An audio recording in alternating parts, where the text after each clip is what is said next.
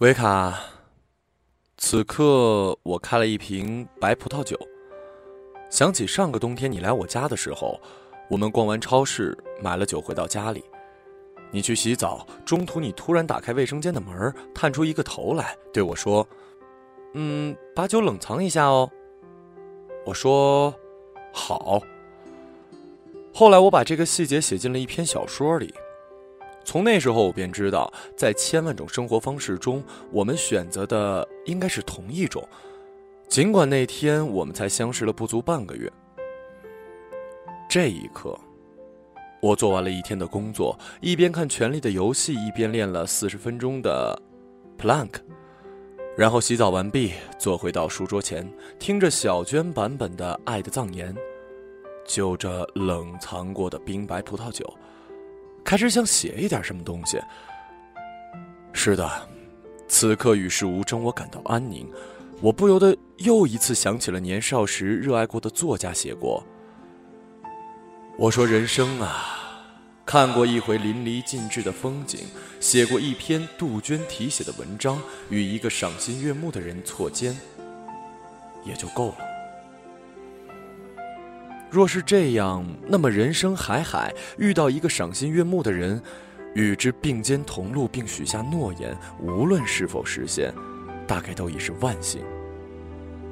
而在这个喧杂的、现实的、不相信眼泪的世界里，为了找到这样一个赏心悦目的同路人，你愿意等多久？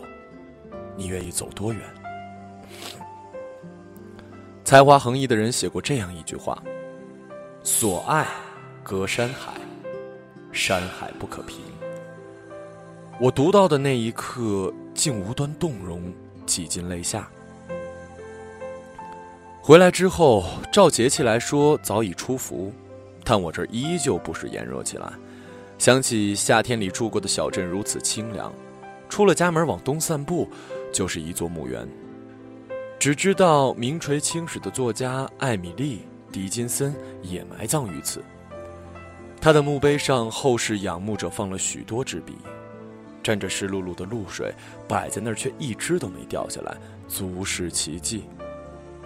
难道是才华的最终意义，就是令风雨在他的墓前也温柔下来？而那个黄昏，就在那座墓园里，你一直远远地走在我前面，背影像一片涟漪一样涣散开，消失在湖水般的暮色中。直到月色清凉，我像你在人间的影子，默默跟随。一生之中有多少次可以度过这样的夏天呢？我们在夜晚的大西洋划船，夜空近的好像一张缀满了钻石的魔毯，披在身上。银河贯穿夜穹，流星不时坠落。站在山顶看日落，那色彩像往事一般的碍眼，壮丽的让人失语。四下是森林散发出的木香，被清朗的暮色烤熟了，香气格外的浓郁。回镇的小路上，我们停留在了无名的湖畔，游了野泳。那是个阴天，我冷得发抖，不敢上岸，就这么浸在湖水里，眺望群山淡蓝色的轮廓。夜里，我们回到帐篷边，围着熊熊燃烧的篝火取暖，喝着本地的黑啤酒，说着心底的话。竟然醉了。篝火噼里啪啦的燃烧着，热烈的让人舍不得熄灭。你还记得那个下午，我们去小镇郊外的无人湖畔吗？我们像两个未经世事的幼童一样，躺在大树树荫下，望着苍蓝晴空和朵朵流云，心底空无一念。草丛中冒出一只小野兔，傻傻的停在那儿发呆。树上的松鼠依旧旁若无人的留下来玩耍。我为你读了一段荒木经惟的《东京日和》。于是风从身边吹过的时候，你真的哭了。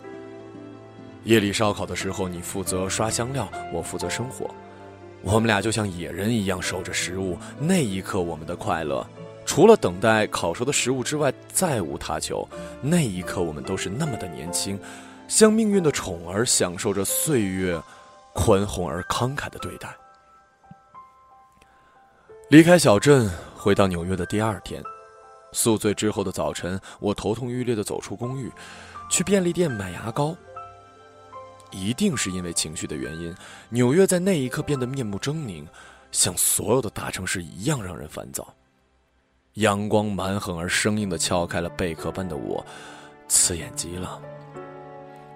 马路边积着的污水，地铁里闷热从通风口一阵一阵的涌出地面，奇奇怪怪的路人面无表情的走着，爬虫一般的汽车堵满了街道，闭塞的楼宇年久失修，颜色发黑。那一刻，我几乎要恶心的晕厥过去了。我突然明白，那些清澈的星空、大海。森林、湖泊，都随着这个夏天远离了我。安宁美好的小镇也遗弃了我，我被自然所流放，不得不回到城市。维卡，你也知道我的内心一直向往山川湖海，虽然这种遁世倾向听上去实在是不好，在这嘈杂的世界里。可曾还有山川湖海？可曾还有人愿意停下来读一读你的心事，听一听你的孤独，摸一摸你的疲惫，陪一陪你的眼泪？即使是有，你又是否足够幸运能与之相遇呢？我怀疑我不会那么幸运，所以你知道的，孤独终老也没有什么可怕的。我总是对你说，我多想做一个南太平洋无名岛屿上的渔民呢。靠打鱼、种椰子为生，每天都是朝阳唤醒我出海，落日陪我归来，星星说晚安。因为活得简单，所以不懂什么是遗憾。就这样默默的死于一个暴风雨的夜晚，或者就让我在山林里住一间屋，养一院竹，种一片地，喂一只狗，了度时日。与世隔绝是我的梦想。而梦想不像目标，梦想就是那种你只能用来梦一梦、想一想的东西。纵然能坐拥广厦万间，你我也只能卧夜七尺；纵然能买下良田万顷，你我也只能日食三餐。但人真是一种神奇的生物。明明知道死亡的那一刻什么也带不走，却纷纷不由自主地活得那么用力，想要去创造那么多痛苦的、幸福的、带不走的财富。多少人会精心地去装潢一间从房东那儿租来的房子，但很多人会拼命地粉饰一段从死神那里租来的生命。